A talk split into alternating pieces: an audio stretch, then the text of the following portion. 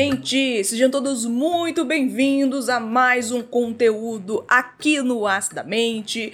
Feliz ano novo para todo mundo. Espero que 2024 seja um ano próspero, um ano tranquilo para vocês e sem muita dor de cabeça. E se tiver dor de cabeça, me chame que talvez eu te ajude a resolver. Mas voltando aqui hoje, gente, estou aqui com aquele quadro famoso aqui no Astamente, que é comentando comentários de conteúdos anteriores que eu posto aqui e eu vou recebendo algumas devolutivas, algumas pontuações, reclamações que são engraçadas e eu prefiro, ao invés de passar raiva sozinha, passar raiva junto com vossas senhorias aí, porque eu acho que assim é mais divertido e me ajuda a elaborar aqui um pouco daquela questão. É fã ou é hater? Fica o questionamento e vocês me ajudam a responder aqui embaixo nos comentários. Bem, vou começar aqui e sempre vou colocar o blur aqui para pelo menos não mostrar a imagem da pessoa, né? Pelo menos vamos prestigiar aqui o direito do sigilo do fã ou do hater. Começando aqui, um querido deixou esse seguinte comentário aqui no conteúdo do canal. Eu acho o seu estilo muito engraçado de abordar os assuntos. Você usa mais humor do que informações e acabo me divertindo com isso. Querida pessoa, eu não sei se você tentou aqui me deixar feliz ou me deixar triste, mas você conseguiu as duas coisas ao mesmo tempo. Eu não sei se é bom um canal que pretende transmitir informações, utilizar mais humor do que informações, mas pelo menos aqui de uma forma ou de outra estou trazendo alegria aqui para esse querido. Então, muito obrigada e continue comentando aqui nos conteúdos do canal. Espero que a gente possa ter mais sorrisos esse ano. Um outro querido aqui comentou num conteúdo mais antigo, onde eu comento sobre bloquear ou não bloquear ex-namorado, namorada nas redes sociais. Essa pessoa comentou: falou, falou e não disse nada. Mais um. Triste. Aí já podemos perceber aqui que, que essa pessoa, esse ser, nitidamente está muito frustrado com canais ou com pessoas que comentam sobre esse tema possivelmente de relacionamento na internet. E eu acho de bom tom também a gente pensar num todo. Se eu estou num conteúdo falando sobre a problemática de se afastar ou não se afastar de ex, namorado, marido e tudo mais, nas redes sociais, no WhatsApp, essas coisas todas, o meu papel, cara pessoa, vai ser de te dar uma resposta diretiva, vai ser te dizer: Olha, você aí, se você tem ex, bloqueia. Não é esse o meu papel, nem enquanto psicóloga, muito menos em um conteúdo onde eu estou falando com mil pessoas, mais de mil pessoas talvez, que estão passando por problemas diversos que eu não conheço. Então eu não vou ser leviana de dar uma sugestão ou de dar uma implicação para alguém que eu não conheço. Então, essa pessoa aqui está procurando uma resposta diretiva para algo que ele não vai encontrar, a não ser que ele mesmo faça terapia. Uma pessoa comentou aqui no conteúdo onde eu falei sobre como conviver com uma pessoa que se faz de vítima, a pessoa deixou aqui o seu recado. Eu me faço de vítima e estou ligando o botão de para as pessoas do que elas pensam ao meu respeito. Problemático isso, né? Assim, se fazer de vítima realmente é uma condição que é muito limitante para uma pessoa. Dificulta a pessoa elaborar questões, dificulta a pessoa de encontrar os seus pontos negativos, de melhorar os seus defeitos ou de buscar soluções que são soluções um pouco mais propositivas, mais assertivas do que aquela que elas encontram. Se você está satisfeita ou satisfeito com isso, se você acha que isso é o suficiente para você, quem são as pessoas para dizer que você está errado, não é verdade? Se de um ponto você acha que ser uma pessoa vitimista e que é isso mesmo, você está certa em não ligar para o que as pessoas pensam. Mas será que é isso mesmo que você quer? Um comentário que ele não é incomum de acontecer aqui no conteúdo onde eu falei sobre abertura do ser, que são os existenciais heideggerianos. Já tentei falar sobre fenomenologia aqui no canal e algumas pessoas não entenderam e eu confesso que também é difícil de entender. Eu muitas vezes luto com, com esses termos filosóficos. E uma pessoa comentou: continuo sem entender nada sobre fenomenologia. E você não está sozinha nessa. Eu fiz um conteúdo que ele não tem muito tempo falando sobre custos iniciais, quanto que um, psicólogo ele recebe, quanto que ele gasta também para ser um psicólogo, para investir na carreira, para ter um consultório ou para atender online.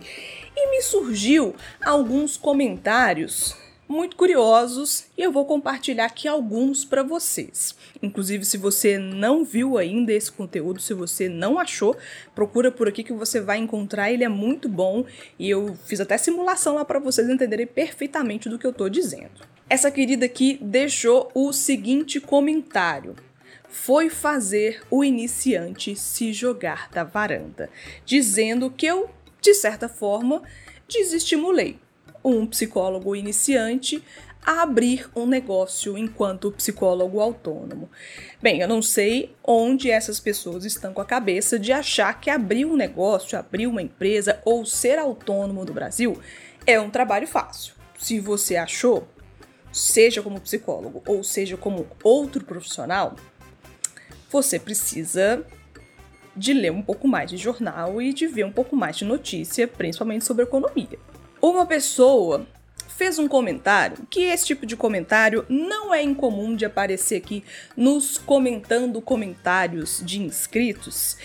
E eu sempre vou trazer porque o ódio que me consome, a raiva que me consome, ela precisa de ser partilhada e quem sabe faz com que surjam mais e aí vai se retroalimentando aqui esse canal. A pessoa comentou: psicólogo é comerciante igual um médico, gosta mesmo é do resultado financeiro. Tá nem aí pro paciente. Muitas das vezes tem vontade de soltar os bichos, mas daí lembra que vai perder esse e mais outros tantos, daí faz cara de educado, bom moço. Comentou outras coisas aqui, mas eu vou ficar é, só nesse ponto aqui mesmo para não ficar muito grande. Bem, psicólogo é comerciante igual qualquer outro comerciante observando de uma forma chula e grosseira, é isso mesmo. Um psicólogo é um autônomo, é um empreendedor, como outro tipo de empreendedor por aí. Claro que tem as suas particularidades que são da nossa área. O que a gente gosta mesmo é do resultado financeiro. Não estamos nem aí para os pacientes. Ó, eu não posso falar por todos os psicólogos, mas eu até comentei recentemente no meu Instagram o tanto de alegria que me consome quando eu vejo um paciente querido fazer algo que não fez nunca na vida, ou se desenvolver em algo novo, ou se libertar de uma dor, ou começar a se libertar de uma questão. Isso para mim é muito motivador, sabe?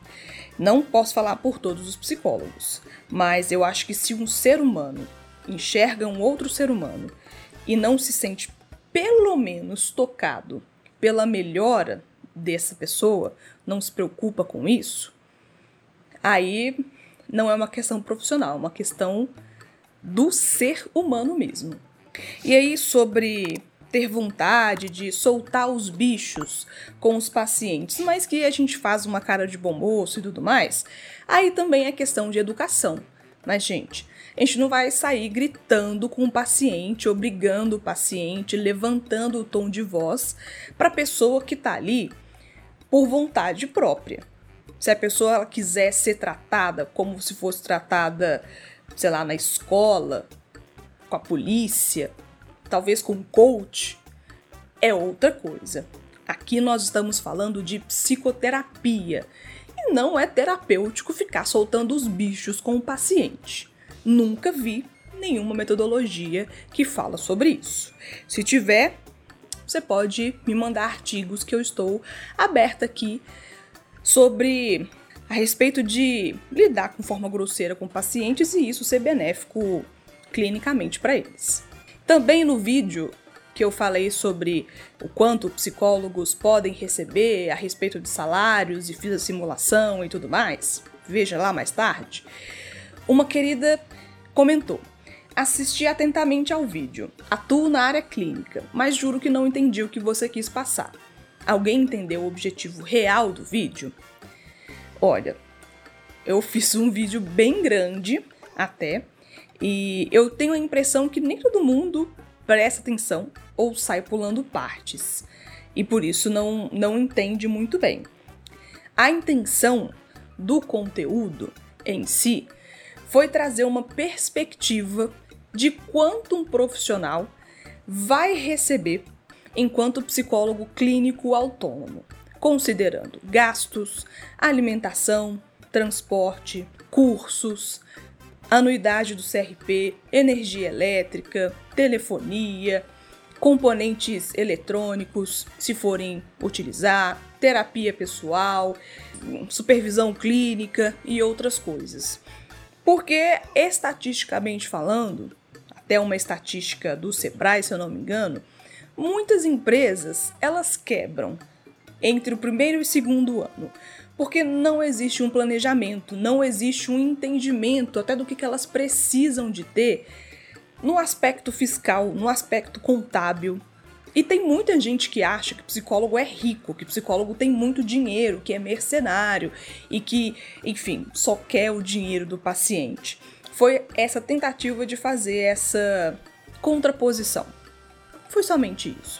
Eu achei legal aqui esse comentário, eu trouxe do Instagram. Burlei essa regra aqui, mas é, foi um conteúdo onde eu estava falando sobre quem sou eu, o que eu faço, quais são as minhas especializações, e uma pessoa um tanto emburrada comentou: Você não é capaz de cuidar nem de você mesma. Olha para o seu corpo, eu acho, a sua aparência. Ainda quer cuidar dos outros? Acorda! eu realmente não sei onde é que esse comentário quer chegar, Deixa aqui nos comentários se você entendeu. E indo aqui mais pro final aqui, né, ainda bem que tá ficando longo, gente. Nossa, me desculpa aí. É, uma pessoa me mandou um... Como é que chama isso? Uma DM, uma mensagem lá no Instagram. A pessoa comentou aqui. Ana Paula, admiro o seu trabalho, mas está parecendo uma coach não se perca na internet. De quando eu comecei a te seguir para agora, os conteúdos não estão legais. Eu achei bastante desestimulador o último vídeo. Eu acho que é sobre o vídeo de simulação, de gastos, de, de recebimentos de psicólogos clínicos é, autônomos. Eu acho que de tudo aqui realmente eu fiquei chateada porque me comparou a uma coach. Próximo comentário. Esse comentário aqui vai, vai marcar também uma abertura aqui no canal, hein? É um comentário de shorts aqui no YouTube. A pessoa comentou no shorts sobre é, psicólogo tirando férias. E é isso. É, e aí a pessoa comentou: como se o inconsciente tirasse férias. Realmente o inconsciente não tira férias, fica de olho nesse seu inconsciente que ele está trabalhando, inclusive agora. O que será que ele está pensando de mim? E aqui, para fechar com a cereja do bolo, aquele tipo de comentário, mais uma vez, que não deixa de aparecer nos meus conteúdos. Psicólogo é capitalista, ou seja, só quer dinheiro. E a minha pergunta básica é: querida pessoa, você, no seu trabalho, você trabalha procurando o quê? Cara, pessoa. Óbvio, a gente procura reconhecimento, a gente procura subir de cargo, que também é uma parte de reconhecimento. Procura estabilidade, que também pode fazer parte do reconhecimento. A gente procura, sei lá, uma vida tranquila, aposentadoria. Eu não entendo, novamente aqui, eu não entendo por quê, por quê que influenciador grande pode ter carro de sei lá quantos milhões, pode ter uma casa própria gigantesca que não tem nem o que botar dentro. Eu não sei por que que os artistas que vocês gostam, que eu gosto, pode ter o dinheiro todo do mundo. Toda essa galera aí. Gente de novela, de filme, cantor, seja lá o que for.